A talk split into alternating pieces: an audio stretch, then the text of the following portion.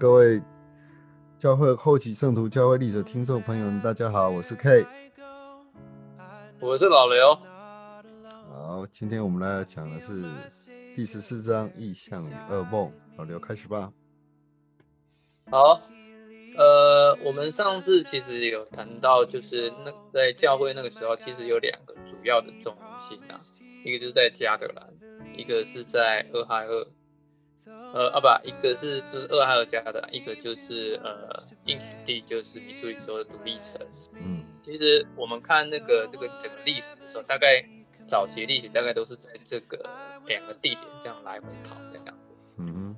好，那我们今天要先分享的就是说，在一八三二年的那个一二月的时候呢，那个时候先知还是住在那个加德兰，他们那个时候诶住的地方有点改变哈。呃，因为之前他们呃是住在那个呃那个什么呃纽奥惠尼的，哎纽奥惠特他的那个商店商店的那个二楼，那后来他们就是改到到了一个那个一个成员的家，那个成员叫做约翰战神，他本身呢就是有个比较大农场，嗯，而且就是说，因为他与约翰詹森啊，他的那个。年纪跟他的约瑟父母差不多，所以小孩大家都成年了，所以他们的农庄呢，就是有足够的地方可以让呃约瑟跟教领这开会，还有进行呃那个圣经的翻译啊。那在二月十六号的时候，那个时候他们在开会的时候呢，圣灵临到的约瑟跟希德，然后呃出现了一个意象。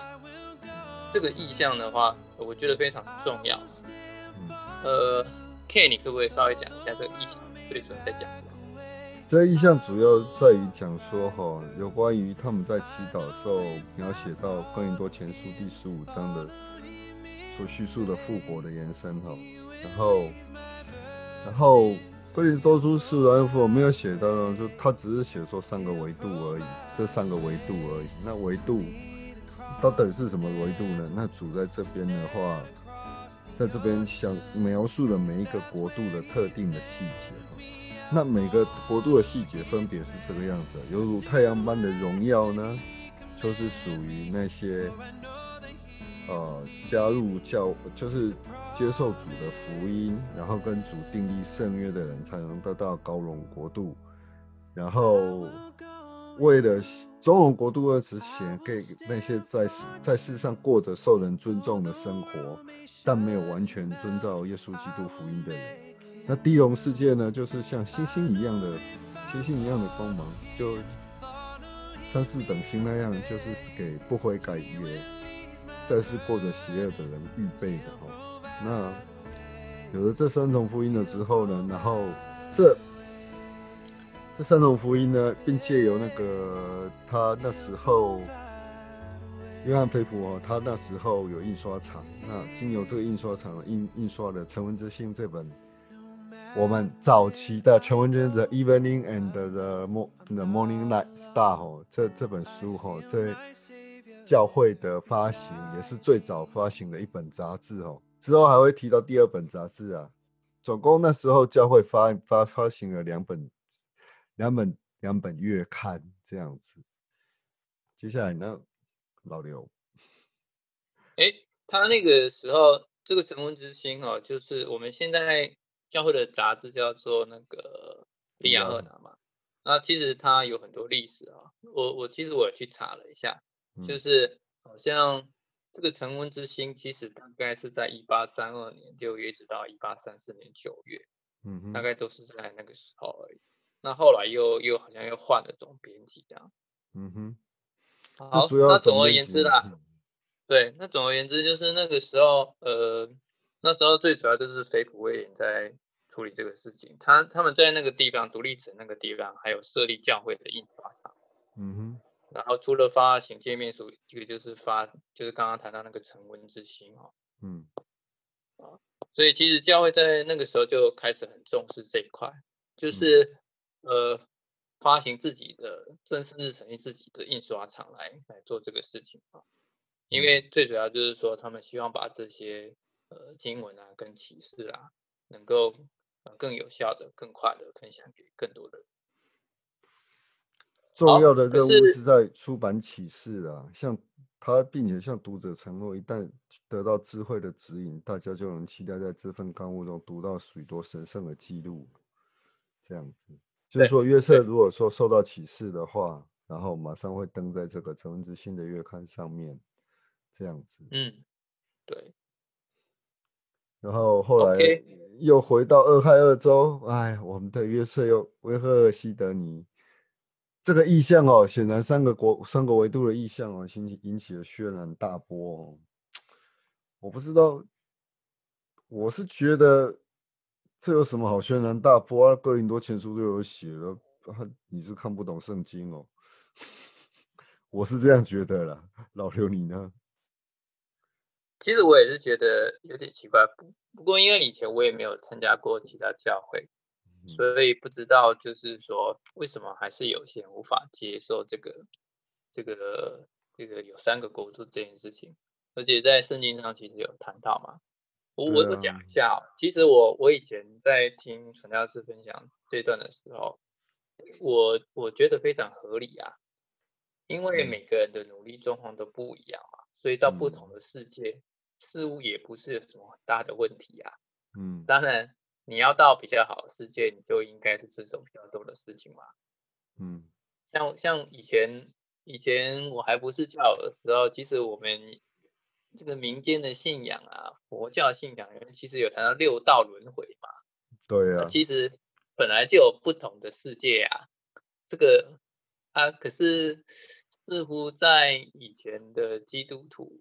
他们在读圣经的时候，因为这边没有谈很多嘛，所以他们圣经那时候有啊就只有不是天堂就只有地狱这样子而已。圣经就有了，没有就二分法嘛。可是哥林多前书嗯第十五章第四十一节就有谈到了，日有日的荣光，月有月的荣光，星有星的荣光，那这星和那星的荣光也有分别的。然后死人复活也是这样，所种的必所种的必朽坏，复活的必不朽坏，啊，就写得很清楚了，不然。然后这个启示又加深了说，这个启示是约瑟和雷西德里同时看到的意象哦。他说要怎么分，就很很详细的，神就告诉他怎么分，并且说人是，并且是教育声乐有提到说人无法写下这些记录了，哎呀没有办法记录嘛？怎么记录啊？就是说你你你你呃，比如说奴隶的程度不等哦，比如说、哦、我们的先知就直接上高龙国度了。我相信是有有可能，十二使徒就直接召唤，直直接上高龙国度的最高层。我昨天在，我们来开一个玩小玩笑哦，哎，老刘，我们来开一个小玩笑好不好？嗯嗯我昨天啊，昨天我看那个 YouTube 哈、我很喜欢这个 YouTuber，他跟我们年纪差不多，他很喜欢圣斗士。那那 他刚好昨天就出，昨天就推了这个 YouTuber 哈、就是说神到他的自己的维度去哈、就是所所谓的黄金乡的维度去哦。到那个地方的话，就不用受到生命的摧残哦。哎，对，然后如果说在地上的人呢、或者是在哪一个维度，就就是说有哪个维度有哪个维度的时候，会受到，比如说像圣斗士在最后打那个那个极乐净土之篇的那时候，极乐净土是极乐净土，然后比极乐净土更高的还有黄金乡这个地方，然后我觉得啊，都超这个好像是超圣经的 感觉，那种感觉是一样的。老刘，你觉得呢？诶、其实其实我也常常看很多漫画，其实嗯他们的有有一些那个想法，或者嗯是我觉得其实都是跟圣经其实是有关系的。对他们在啊，创作的时候，都是用圣经的一些东西，嗯或者是里面的一些概念或元素，然后构建他们自己的的漫画这样。比如说他们这次那个做天界篇的，他在做呃，这其实只是漫画，然后他漫画画的很粗糙，并不是侧田正美本身自己画的。那画的时候，他就说他经过了很多修图哦。那那说神会，如果神就直接到达神的，可以直接到达神的领域啊。非神的人类呢，如果穿的神圣衣，然后会到达，就是说他们要去去攻打那个攻打那个混就混沌篇呐，就下来世界世界就是以有秩序和混沌这两个世界在争夺争夺战。那雅典娜这边的话，就是在秩序这一，宙斯就是在秩以及众天神都是在秩序这一边，然后。另外还有个混沌之神这个样子，只是拿来哎没有各位，我们只是拿来当笑话来讲一讲而已哦，来笑话来讲一讲而已，就就是这其实哥林多前书十五章的话，好好读的话，就日有日的荣光，就就这样子要办。然后各个维度人为什么没有办法写出来？因为你努力的程度不同啊，你当然会获得到你不同。比如说我做一个假设好了啦。你在一个公司努力，你能够更努力。公司你在公司努力，然后你努力，或者是说你创业，你创业的你付出的程度就会等于你的收入的程度，这是一样的嘛？对不对，老刘？对啊，没错啊，你付出多少，所以说你说收获多少，这是很肯定的。那哪一个维度？哪一个维度？其实有三个维度。其实我还在想说，还有更细分、很细分很多很多的东西在里面。很多的一不同的东西，不同的层次在里面。比如说什么成功企业家五百名的企业家，或一千名的企业家，台湾五百名企业家，那个道理是一样的，就是你是在在第几名啊？是你付付出的程度了。我是觉得是这样子的。所以说，我们为什么会在这这一篇里面，说我会讲的比较多的原因是在这里说，因为这个意向的关系，让加德兰这一篇的。文章哦，让加德兰地区还有圣这些意象，还有回的，还有俄亥俄州一样，造成圣徒之间很多的轩然大波，对不对？对，没错，嗯，就是呃，他们那个时候就是有一些人哦，呃，因为我们之前有提到，就是就是伊斯拉嘛，那个呃那个那个他他就是开始批评批评教会。再加上一些新的启示啊，有些有些圣徒他就不知道什么，他就没办法接受，或者是开始有一些误会，嗯，然后而且开始对呃斯密约瑟还有他们家人朋友啊，还有教会的一些事情开始很大的疑惑，嗯，然后这个疑惑就引起了后面这个严重的事件，嗯，那这个这个事件是就是呃有一群人哈，他在呃。詹森家哈，就是约瑟住的那个地方啊，八百公尺远的砖厂，在窑里面生火烧松焦油，然后呢，他把煤灰涂在脸上，引入夜色之中，然后就趁这个夜色哈，就摸到这个就是詹森的农场上面，然后把那个私密约瑟跟西德尼啊，从那个窗子打开，把把他们扯出去这样子。拖出屋外的，而且那个时间是在三月底哦，那时候还很冷哦。对，没错，没错。嗨，这个没有在北方，我在北方哦，所以我知道三月底还是很冷的，好吗？对啊。哦，那那个时候他的屋里面不只是只有他们，其实包括像那个艾玛，还有他们那时候不是有收养一对那个孩子，那个双胞胎嘛？对啊。双胞胎那时候还得了麻疹。嗯，那有一个生的比较重，然后后来就是他那个约瑟跟希德尼被拖出去之后呢，他们就呃，反正就是就是好好的整他们呐，他们就想办法去整那个约瑟跟西德尼这样子，然后包括把那个焦油啊，刚刚不是有谈到那个焦油嘛，就要把它灌到那个他们他们的嘴巴里面，然后。还有呢，就是涂在他的那个什么身上，用那个羽毛啊撒在他身上这样子，整个倒下去，用羽毛对撒在他身上，对，把他们整的很惨这样子。对，然后后来这个事情也发生的时候，就是约瑟后来讲话都会发音不正常，就是发出嘶哑的声音，也是因为灌了一些盐酸呐，有一些酸酸酸。他写的是酸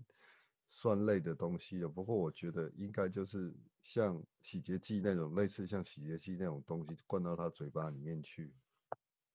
对啊，然后还拿了锐利的刀，然后还伤害，还破，还还拿刀威胁啊，甚至割破他的皮啊，叫你的神来帮你啊。对啊，不过这件事情对约瑟并并没有什么影，对先知并没有什么影响，反而隔天，反而在晚上的时候，这些朋友们来帮助约瑟，教友来帮助约瑟，用猪油啊淋在他身上。把这些交友拿掉以后，约瑟还参加了第二天的讲道的一个活动，就在战山门口讲道。那他认出会众里面还有三，还有几个人也是这群暴徒里面的，居然为他们施洗了，对不对？是啊，有三个人。我不知道，哦，哎，我不知道这边这边谈到这个三个人是是那个那些暴徒，还是因为会众有限他可能就是只是来。听到而已嘛，也许他来看看约瑟到底怎么样而已，对不对？啊，但是那个十几三个人，我想可能不是暴徒吧？呃，你想可能不是暴徒，可是可能不是暴徒，可是这记录没有写的很清楚是不是？反而是说两本记录里面包含真理的大旗以及丰满时代的教会历史。并没有写的很清楚，他们三个人是不是暴徒，所以显然是约瑟他不想，是还是那句老话，报那个神报复在我，你们必须宽恕所有应该宽恕的人，就是那句那句那句那这个已经早就启示过了，啊，约瑟自己是先知，他当然要遵守这个诫命，不是吗？对啊，没有错，没有搞不好那些暴徒是来失败的，只是来看一下而已。看一下你有什么事啊？还没事，对，还没死，但是在下次再整你。啊，好，那下次再整你。这有还是被整啊？后来就发生了后来一些历史的事件啊，结束秘书苏里州的暴徒的攻击事件啊，一些连一连串的事情就是这样。第一件事情，第一次发生是在这样子，那后来连，然后连约瑟艾玛那个双胞胎的姐姐啊，没事，但是没事啊，就是那个那个男生，小儿子，然后就就死了，就死了，哎，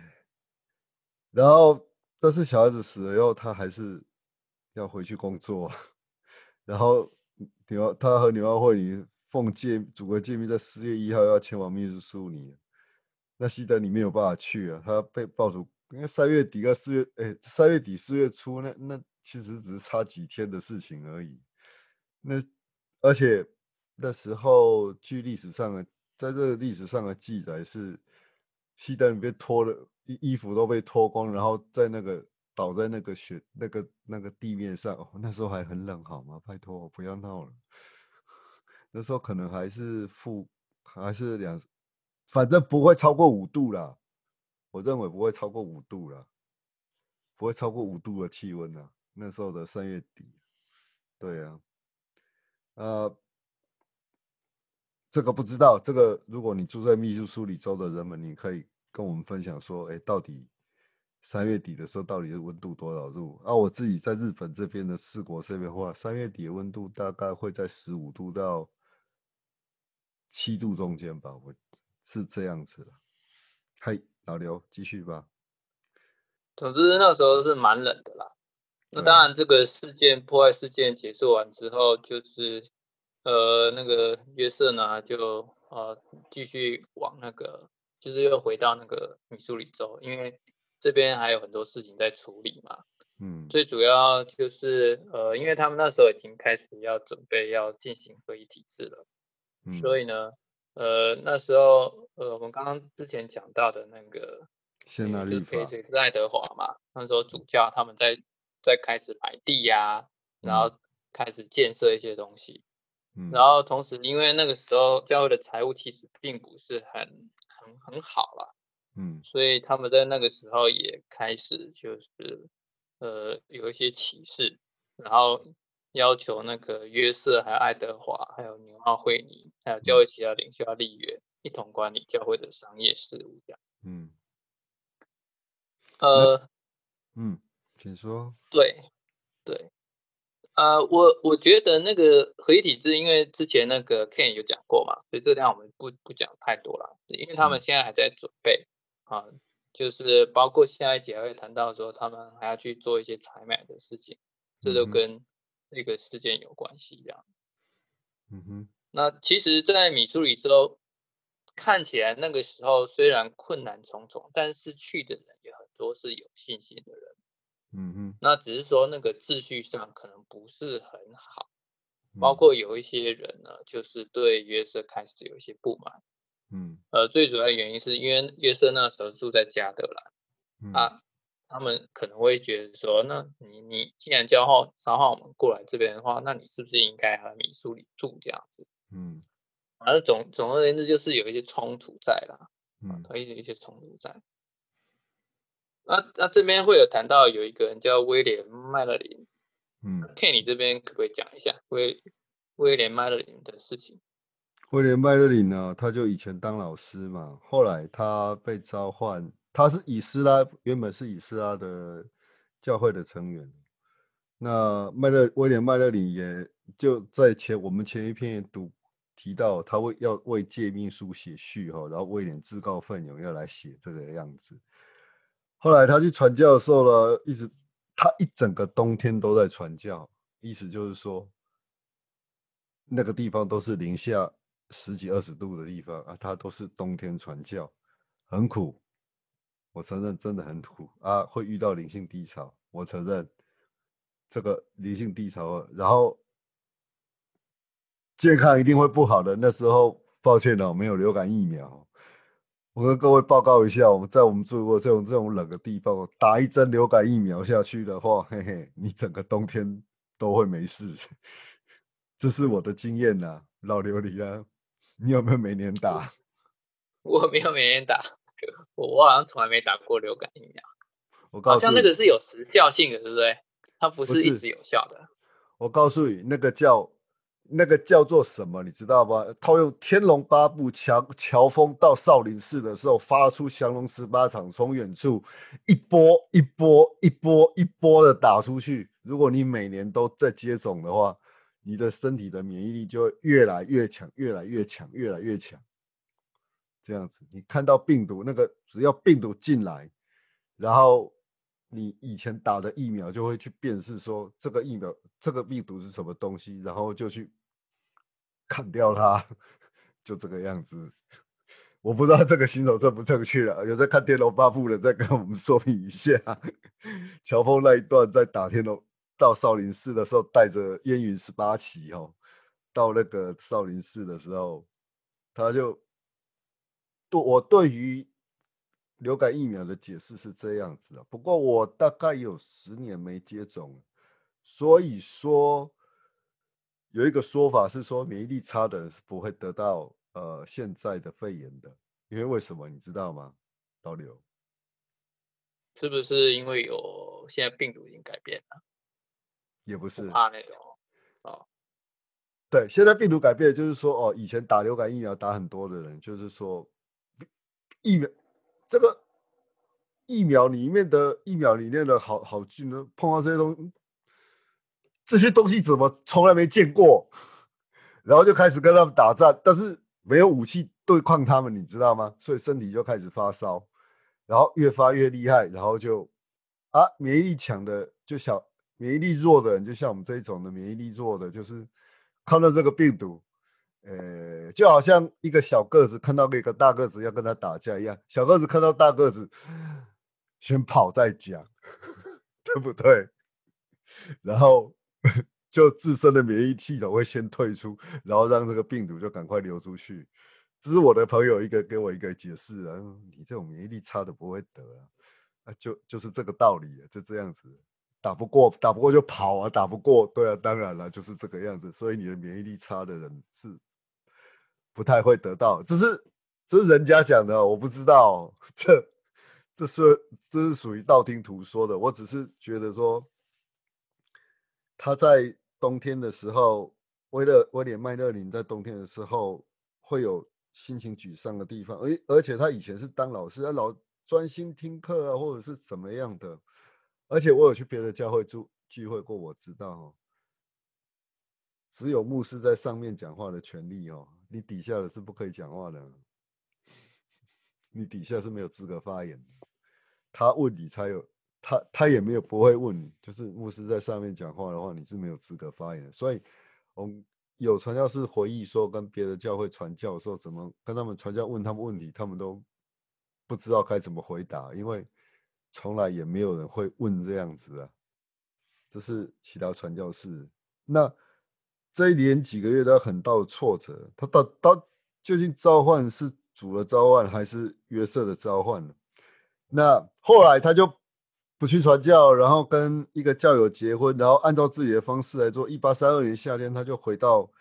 也没有推教会领袖推荐，就自己搬到米苏里州啊，然后